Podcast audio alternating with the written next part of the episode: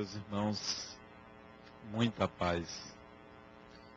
O processo de desenvolvimento da personalidade requer uma série de experiências no tempo, em várias dimensões, para que você um dia, eu, qualquer um de nós, possa saber quem é.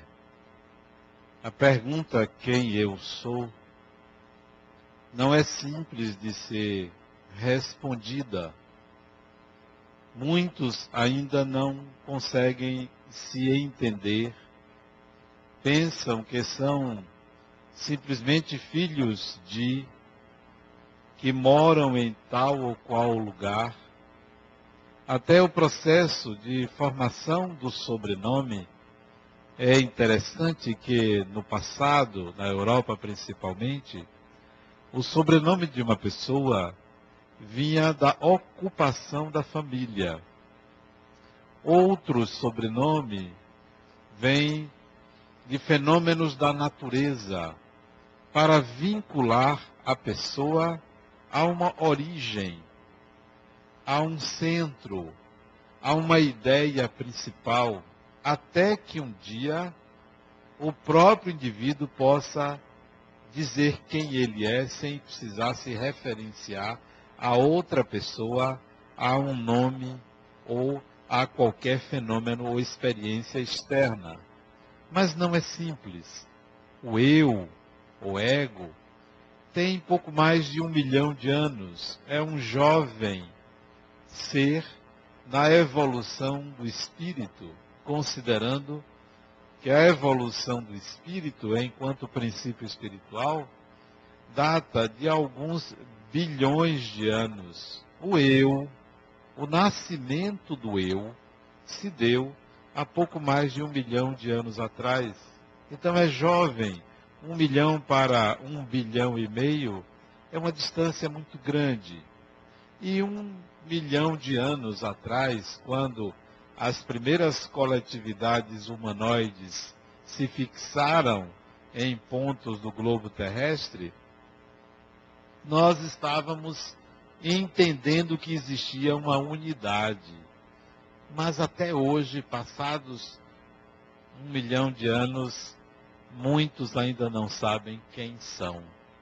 Como é que funciona o ser, a mente, o espírito, confunde corpo com mente, mente com espírito, confunde o nome com a personalidade, confunde a própria pessoa com a profissão, com a família, com o patrimônio, como se estivesse perdido no mundo. Muita gente está perdida no mundo e precisa de âncoras, precisa de vínculos para se sentir existente. Mas a jornada é, do desenvolvimento da personalidade é solitária, é muito solitária, embora possa ser solidária, mas é muito solitária. Nós é, não conseguimos é, fazer com que ninguém nos conheça totalmente, nem conseguimos nos mostrar totalmente.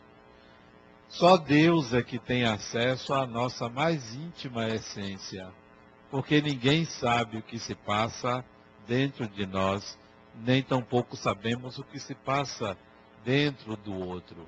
Então, é muito solitário esse processo. Nos vinculamos a outras pessoas solidariamente para nos sentirmos pertencentes. Então, o eu é uma incógnita você saber de fato quem você é. Se eu perguntar a alguém aqui quem é você, a pessoa vai dizer o nome, a profissão. É, se for mulher, dificilmente vai dizer a idade, é, vai dizer onde mora, é, tudo que é acessório. Mas se a pergunta for mais profunda, quem é você? De fato, vai sentir uma dificuldade muito grande em explicar. Mas não pensem que isso é sinal de loucura, não. É loucura mesmo, não é sinal. Não pense que é sinal, não. Todos nós temos essa dificuldade de nos entendermos. Alguns já avançaram um pouco e conseguem dizer quem é. Pouquíssimos. Ó, eu sou, eu sei o que eu sou. Nem tanto quem eu sou, mas o que eu sou. E aí vem a psicologia, que é uma ciência nova, relativamente nova. A psicologia tem o que? Talvez 130, 140 anos de idade, desde o primeiro laboratório de psicologia na Alemanha. É uma ciência nova e que se dedicou ao estudo do comportamento humano. Psicologia é a ciência que estuda o comportamento humano, não é a ciência da alma, como a, o nome sugere, é a ciência do comportamento humano e das implicações e consequências desse mesmo comportamento. Isso é psicologia. Ela estuda a mente humana, ou o que se supõe ser a mente humana. Ela estuda o eu. E aí postula que esse eu é uma representação de uma unidade chamada pessoa. Então nós somos uma unidade comportamental. E essa unidade comportamental, ela nunca é igual a outra pessoa. Nunca. Não existe clone na natureza. Não existe ninguém igual a ninguém. Nós somos seres diferentes, mas a unidade de ser pessoa é o que nos iguala. Todos somos pessoas, indivíduos. Todos estamos num propósito de autotransformação, de acompanhar a dinâmica da vida, o progresso da vida de viver experiências significativas, é, de aprender é, por imitação, de aprender por integração, é, de conquistar espaço, de, de ter seu, seu nome, de ter sua palavra e de ser livre. Então, todos estamos nesse processo. Mas é, erramos, nos equivocamos, mas isso é parte integrante do processo de desenvolvimento da personalidade. Erro e acerto são circunstâncias, é, são julgamentos de acordo com um referencial modelar.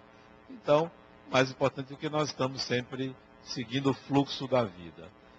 Não há é, preocupação tanto com a loucura, há preocupação em não seguir, em permanecer numa inércia, em ficar parado. Então, a psicologia tenta explicar o comportamento humano. Ela começou lá no final do século XIX, estudando os reflexos condicionados, estudando o comportamento coletivo, estudando o ser humano na natureza, mas não preocupada com a mente, com um órgão chamado mente ou psiquismo. Isso veio a acontecer no início do século XX, graças ao genial Sigmund Freud, que ele postulou uma dinâmica psíquica, um funcionamento da mente. E com muita propriedade ele colocava que todos nós temos uma pulsão, todos nós temos um instinto, todos nós temos uma força instintiva que nos move. E essa força instintiva conta com uma, um regulador chamado de superego, um regulador dessa força. E no meio dessa, desses dois está o eu, está o ego. Então nós temos a pulsão, que ele chamou de id, e temos um regulador, que é o superego, que normatiza, tenta condicionar, e tem o eu aí, o ego, no meio dessas duas forças, instinto e o superego. Isso é uma ideia, isso é um modelo. Um modelo básico. Já hoje ultrapassado pelo próprio Freud, que mais adiante veio rever essa dinâmica psíquica e os seus discípulos também, os seus continuadores, modificarem muito essa dinâmica. Mas ela é a base. A psicologia avançou, psicologia do comportamento, psicologia do eu, psicanálise, psicologia do inconsciente, de Jung, psicologia simbólica, psicologia arquetípica, psicologia da gestalt, ou das configurações, das formas, é, psicologia comportamental, psicologia behaviorista, é, psicologia social, várias psicologias, portanto, vários estudos do comportamento humano foram surgindo. Mas nós paramos, a psicologia parou no tempo, no final do século XX. Parou. Não teve mais para onde ir. Para justificar o comportamento humano. Justificar, por exemplo, a psicopatologia ou as patologias do eu. Parou. A psicologia não consegue explicar. Mal diagnostica. E deu lugar à psiquiatria que diagnostica, não resolve, identifica, mas não diz as causas e propõe que a, o problema é cerebral, introduzindo medicação. Mas o eu continua perdido, sem saber por que adoece, por que tem transtornos psíquicos, por que é, esquizofreniza, por que psicotiza, por que tem bipolaridade, por que tem transtornos de personalidade e por aí vai. Ninguém explica, não tem explicação. Vem-se para protocolos de tratamento, mas não explicações. Mas o Espiritismo se propôs a explicar. Mas a explicação do Espiritismo é simplória, muito simplória. O problema é espiritual.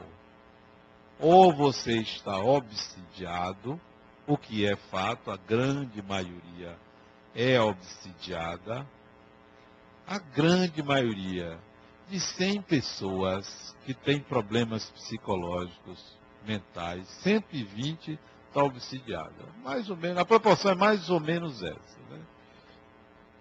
De 100, 120. É. Aí o Espiritismo também diz, olha, se o problema que você está passando, o seu eu, esse desnorteamento, a causa não está nesta vida, está em outra vida. Então, nós ficamos com isso. E propõe para você resolver o problema, você precisa fazer o bem, fazer caridade, você precisa ajudar o próximo. Pronto. Então, a questão fica reduzida a essas duas causas, que não são necessariamente causas, e a uma solução. Mas se isso resolvesse, era simples. Bastava você se tornar uma pessoa boa, caridosa, e resolvia tudo, não tinha problema nenhum. Ora, mas tem pessoas boas também adoecem, pessoas boas ficam com raiva, pessoas boas às vezes maltratam, às vezes se equivocam, etc, etc. Às vezes até surtam.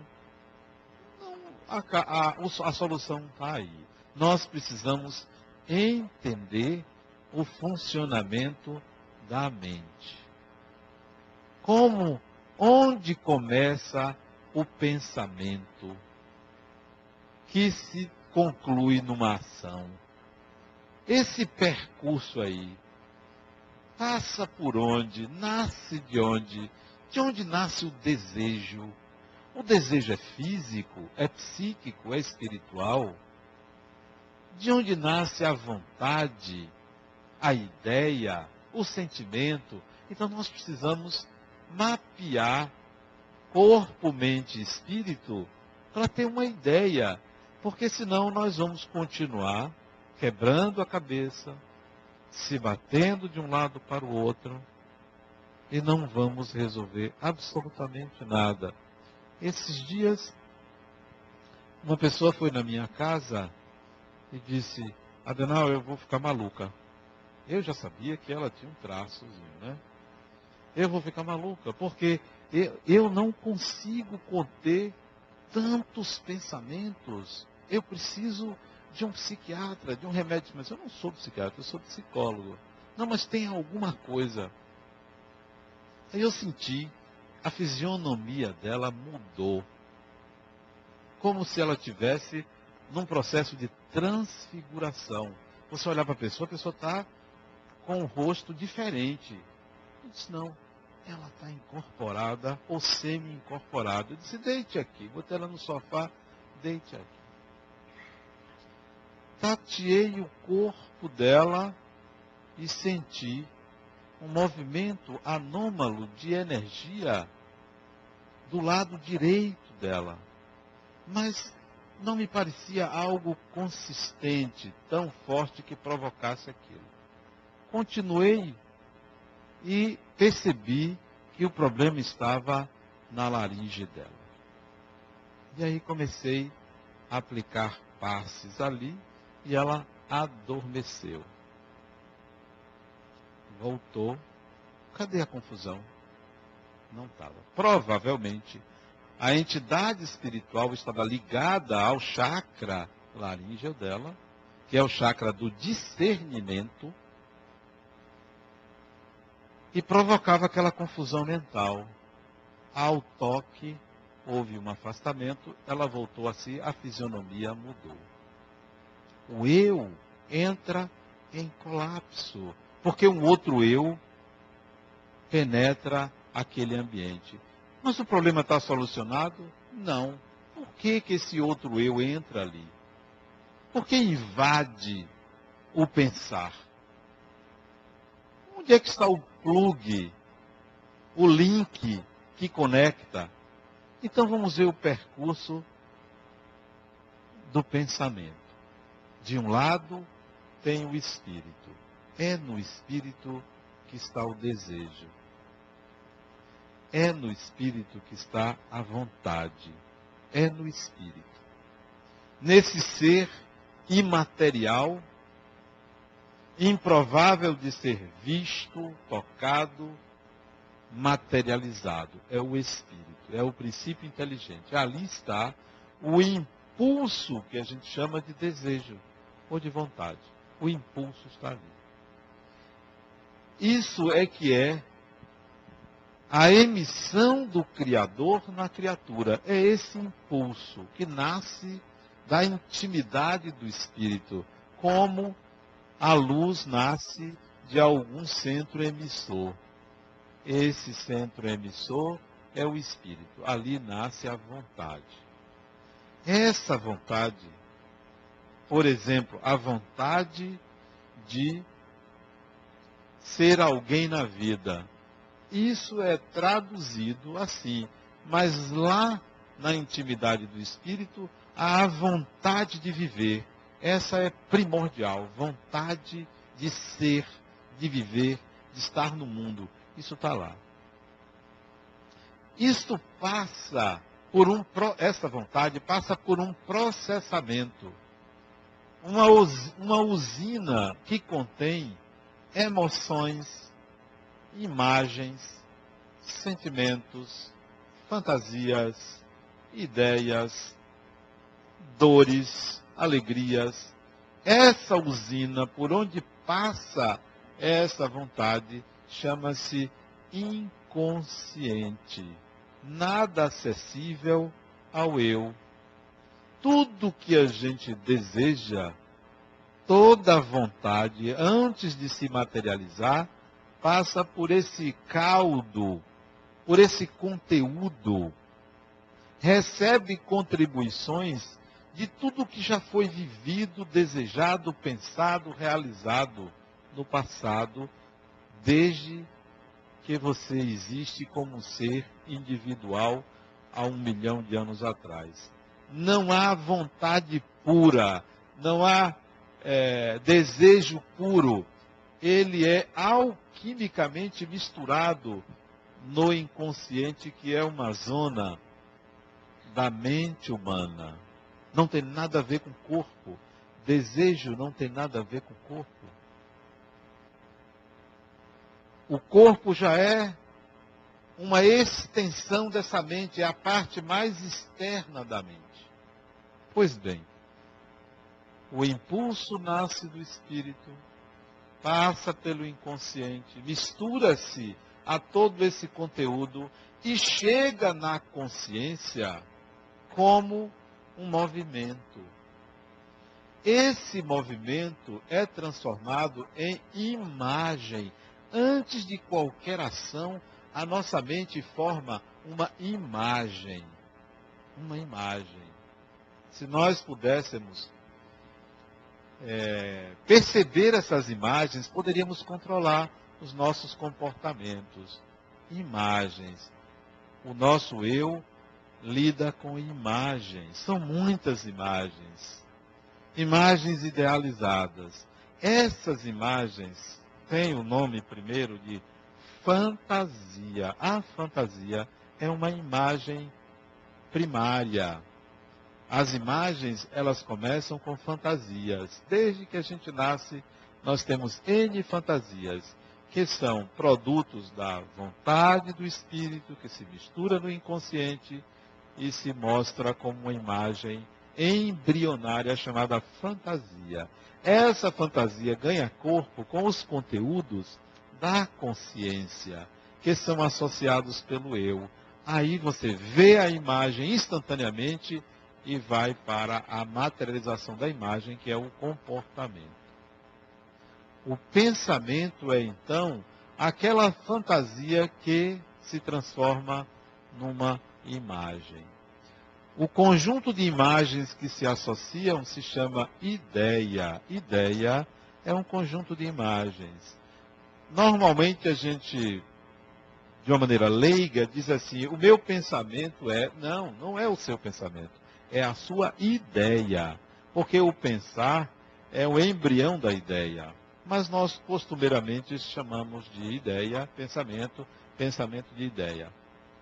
Mas ela, a ideia, é um conjunto de imagens que se associam com um propósito, com um conteúdo, com um núcleo. E nós precisamos identificar imagens. Você quer mudar uma coisa? Você quer mudar algo em você? Forme imagens, idealize. Quer ficar magro? Forme imagens. Imagens de comportamentos. Não é imagem da magreza, não. Imagens de comportamentos que levam a. Imagine. Crie. Formule na sua tela mental da consciência uma série de imagens para que você alcance aquele comportamento. Imagens. Com força de exames, eu tive que fazer dieta. Dieta líquida.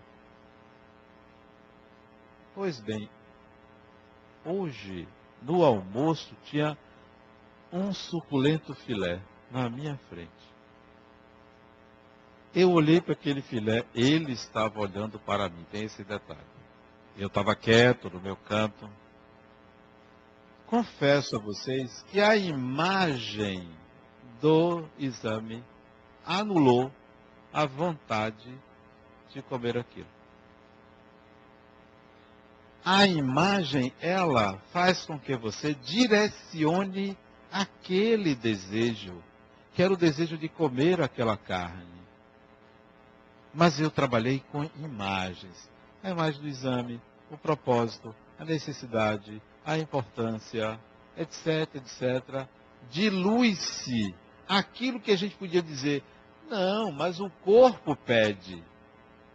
Há um condicionamento. O condicionamento corporal é mil vezes menor do que o condicionamento psíquico. O condicionamento corporal é muito pequeno em relação ao condicionamento psíquico ao que nós condicionamos como sendo rotina de fazer isso, fazer aquilo, de se alimentar dessa ou daquela forma, há um condicionamento psíquico. E a gente atribui ao corpo físico, não. O corpo físico é mero reflexo, é, é a parte mais externa da mente, é isso aqui, é a parte mais externa. Então, a psicologia encontrou um limite quando ela se viu diante da dinâmica, da complexidade da dinâmica psíquica. Não nasceu mais nenhuma escola psicológica depois da escola é, cognitivo-comportamental. Não nasceu. Que, aliás, é limitadíssima, coitada. Ninguém é perfeito também. Não nasceu. Há uma proposta de criação de uma psicologia do espírito uma psicologia do espírito. Não uma psicologia espírita. Acho um equívoco.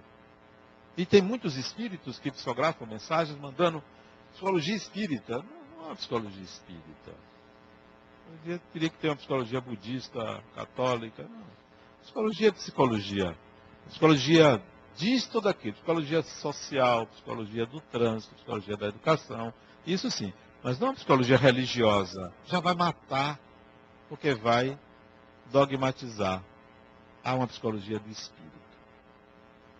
Que é o Espírito Senhor de todos os processos. Né? De todos os processos. É o Espírito que você é. O desejo nasce de você, Espírito. As coisas na vida, na sua vida, são assim, porque você, Espírito, é assim. Não culpe o corpo, não culpe o desencarnado, não culpe a família, não culpe a ninguém. As coisas na sua vida são assim porque você é assim. Se você trabalhar suas imagens mentais, a sua vida muda. Fixe imagens, forme imagens. A esse respeito, eu li um livro há muitos anos atrás de um pesquisador paraense, já desencarnou, creio eu que ele já desencarnou, chamado Nazareno Torinho. Creio que ele desencarnou. Nunca mais eu vi escritos dele. Isso foi na minha juventude que eu li esse livro. Ele trabalhava com regressão de memória. E ele levou uma pessoa, por uma técnica que eu não me lembro qual era, a se lembrar do passado. E essa pessoa se lembrou quem foi no passado. Nome, datas, experiências que teve naquela vida. E ele foi pesquisar porque era um personagem conhecido. Tudo correto. Detalhes da vida daquela pessoa, ele constatou que estavam corretos. Olha o que é a imagem. Mas trabalhando com esse sujeito, nessa mesma época em que ele viveu no passado, ele descobriu que este indivíduo foi ator e interpretou aquele personagem. Na realidade, ele não estava lembrando que ele foi aquele indivíduo, ele estava lembrando do personagem que ele interpretou e sabia com detalhes a vida do personagem porque havia uma fixação mental. Imagens. Outro caso interessante foi de um espírito que ele, ele reencarnou. Ele era homem, reencarnou como mulher, tem essa necessidade, todos nós reencarnamos homens, reencarnamos mulheres, É, o espírito precisa viver a experiência de ambos os sexos, porque são diferentes, são modos diferentes de viver as experiências do mundo. Então ele foi homem, reencarnou como mulher. Mas ele desencarnou na vida passada, esquartejado. Ele foi assaltado e foi esquartejado. Foram três assaltantes que cortaram os membros dele, botaram numa mala e jogaram no rio. Pois bem, ele reencarnou, menina. A imagem da desencarnação foi tão forte que o corpo em formação apresentou as cicatrizes do esquartejamento da vida anterior as imagens. Aí eu entendi por que, que minha sogra disse, minha filha, quando eu estiver no caixão, bote um batom. Pinte meu cabelo, bote um batom.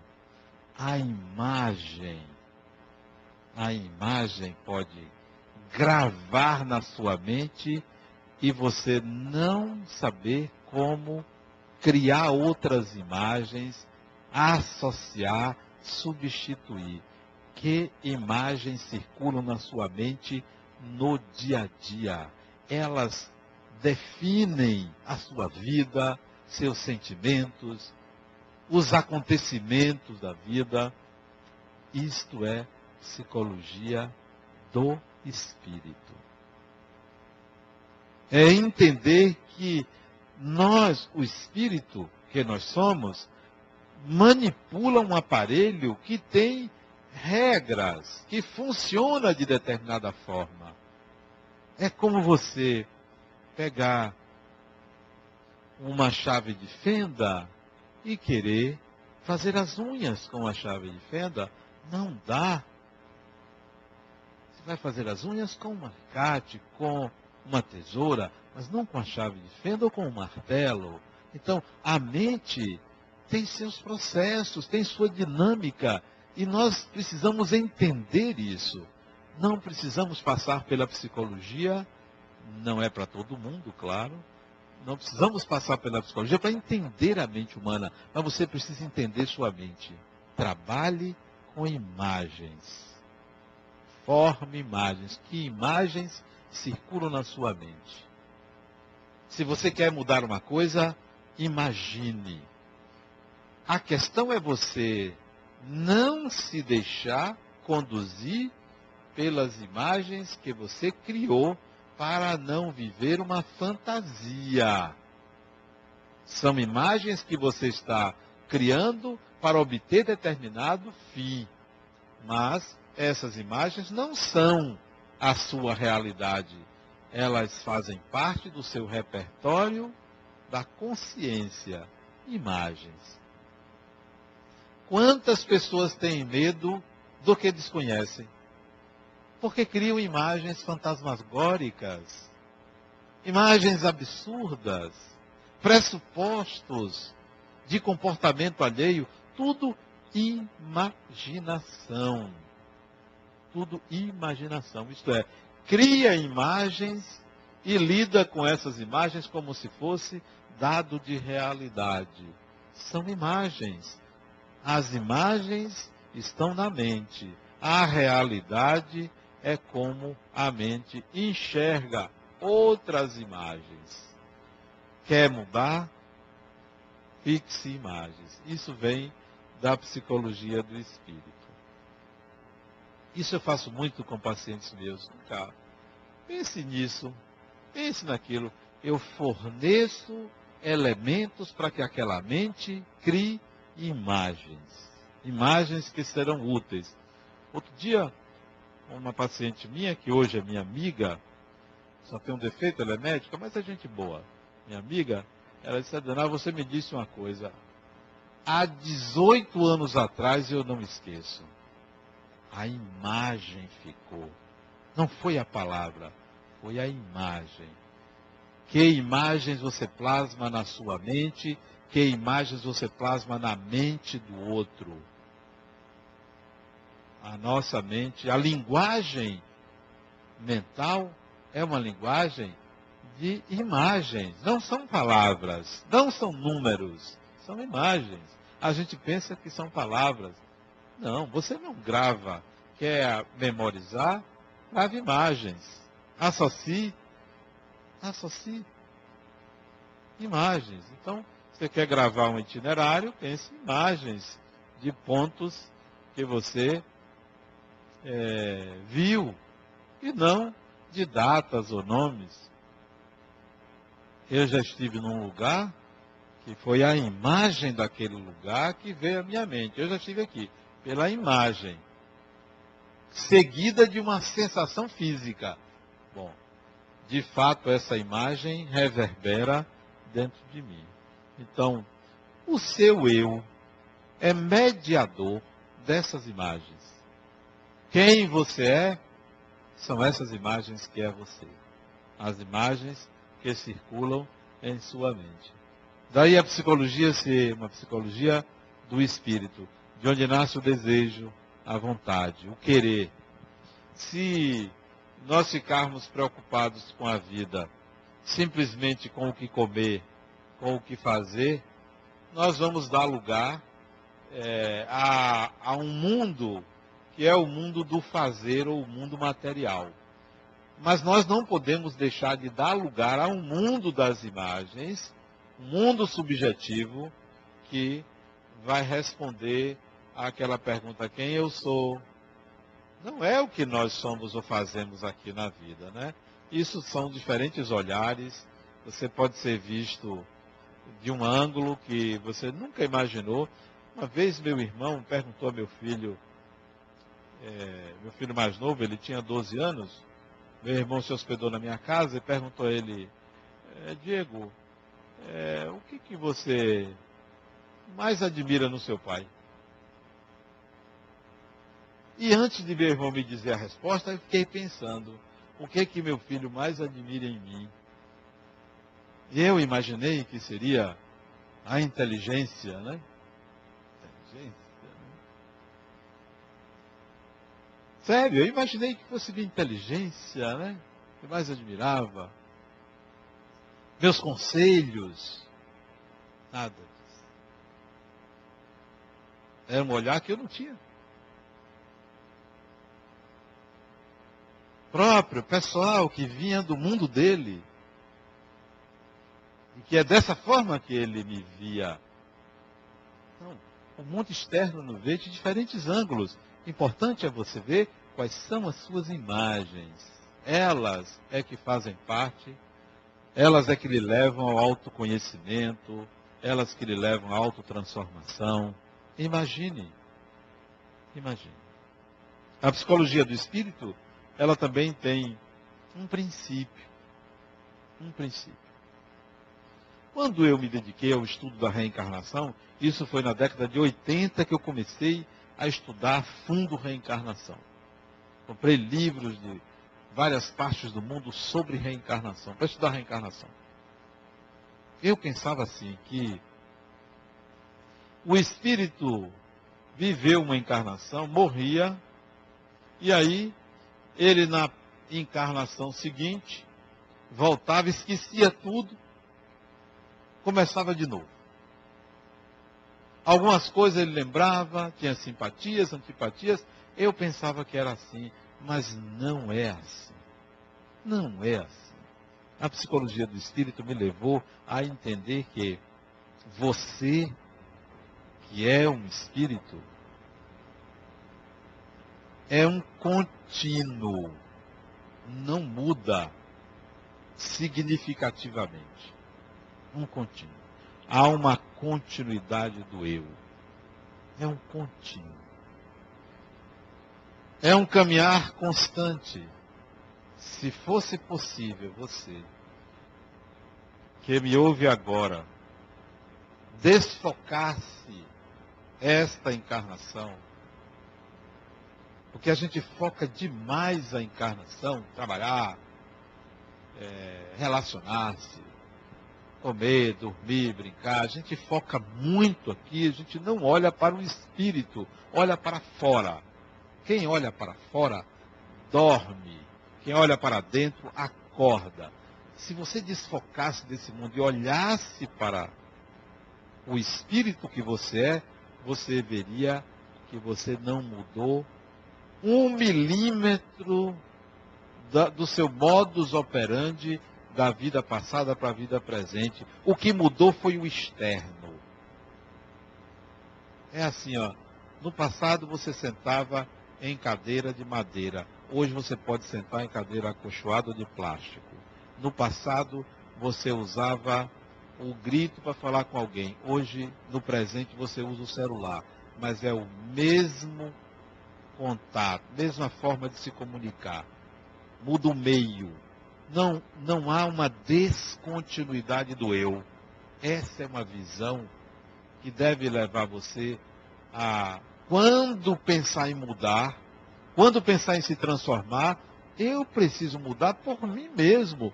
Não porque tem uma norma, um livro, uma religião que diz que eu tenho que mudar. Eu tenho que mudar porque isso é um contínuo. E a vida que está mudando, a vida que está trazendo elementos novos novos formatos. Antes era cavalo, hoje é carro. Antes não tinha avião, hoje o meio, mas é o mesmo transportar, é o mesmo espírito, só muda o externo. Então, Você quer saber quem foi você na vida passada? Não mudou. É isso que você é. É isso aí. Bom ou ruim, é isso aí. É milimétrica a mudança.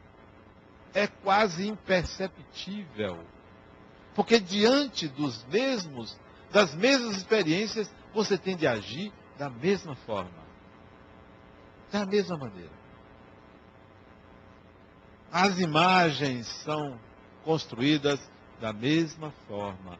Quer mudar? Mude as imagens. Aí você vai mudar seus horizontes. Os comportamentos vão mudar. Porque tem gente que quer mudar de atitude sem mudar as imagens. Quer mudar externamente sem mudar internamente. A psicologia do espírito também me leva a um, a um aforisma. Todo mundo sabe o que é aforisma. Eu tenho um paciente que ele tem 16 anos, ele chegou para mim e disse, hoje eu estou com assídia. Lá sabia o que era assídia. Então, é a mesma coisa dizer que tem um aforisma, né? Assídia quer dizer depressão. Então, eu gosto de um aforisma, de um princípio para nortear a vida. Um princípio. Não tem aquele princípio que diz assim: não faça aos outros o que você não gostaria que fizesse a você. Não tem isso. Tem gente que diz: não, não é não. Faça aos outros o que você gostaria que fizesse a você. Nenhum dos dois é completo. Por quê? Se eu quiser me matar, então eu devo fazer aos outros. É? Então tem alguma coisa errada. Não faça aos outros o que você não gostaria Sim, mas tem coisas que eu não gostaria que fizesse comigo que é bom para o outro. Então, esses dois aforismos são incompletos. Eu gosto de um outro. Que diz assim: Nada queira do outro que ele não possa ou não queira lhe dar. Nada queira do outro que ele não possa não queira lhe dar nada exija do outro que ele não queira ou não possa lhe dar. Por aí você tira a questão da ingratidão. Ingratidão é exigência de quem doou. Não, não queira a gratidão do outro se o outro não quer, não é capaz de lhe dar ou não quer lhe dar, mas você exige. Outra coisa que você exige do outro é educação. Fulano tem que ser educado comigo. Mas se o outro não tem, e aí você mostra que você também não tem. Não queira do outro o que o outro não possa lhe dar ou não queira lhe dar. Mas nós exigimos do outro. Por que exigimos? Porque não levamos a sério essa ideia, esse princípio, a gente quer do outro, mas o outro não, não pode dar. Eu já perdi. Tem pessoas na minha vida que eu disse, não, fulano não tem condições. Eu bati muito tempo na tecla assim de querer que aquela pessoa mude, mas ela não é capaz. A exigência era minha. Que é isso, meu Deus? Parece uma, parece uma galinha. Isso é um galinheiro. Tem cada celular, né? E ela não consegue desligar, não, é?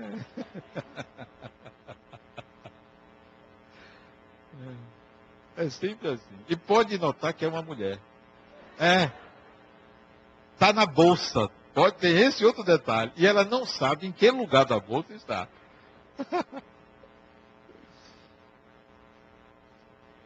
Então, você exigir, exigir dela que ela saiba desligar o celular, não pode.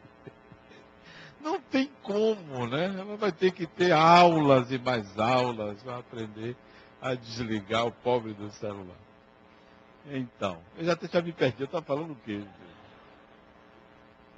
Não queira nada do outro. Tem pessoas que não alcançam, tem limites. A pessoa tem limite. Não passa, não ultrapassa. O repertório de experiências daquele espírito não permite que alcance aquele patamar que você exige. Só mais algumas encarnações para a pessoa alcançar. 200, 300, aí ela alcança aquilo ali. Fora isso, há um limite para aquele espírito. Nós não somos iguais, temos distintas experiências, temos capacidades de adquirir, mas somos diferentes. Então, a psicologia do espírito, para mim, segue isso. Olha, não queira nada que o outro, não exija nada do outro que ele não queira ou não possa lhe dar. E aí você aprende com isso a compreender e a perdoar, porque sabe que o outro tem limites. Está dentro do, do limite daquela pessoa, não vai adiante, não consegue. É melhor mudar a imagem. Já não vou fazer a, a imagem que eu queria de fulano ou fulana. Não alcança, a imagem é outra. Várias vezes já disse a pessoas esses dias até recebi um e-mail que eu não, vou, não respondi ainda, eu vou responder. A filha ou o filho, 30, 40 anos, por que, que minha filha me detesta? A mãe dizendo para mim, ou o pai. Criatura, deixe de ser mãe. Que mania é essa? De querer ser mãe ou pai de uma pessoa de 30 anos de idade. Mude a imagem, cria a imagem de amigo ou amiga. Não mais de filho ou filha.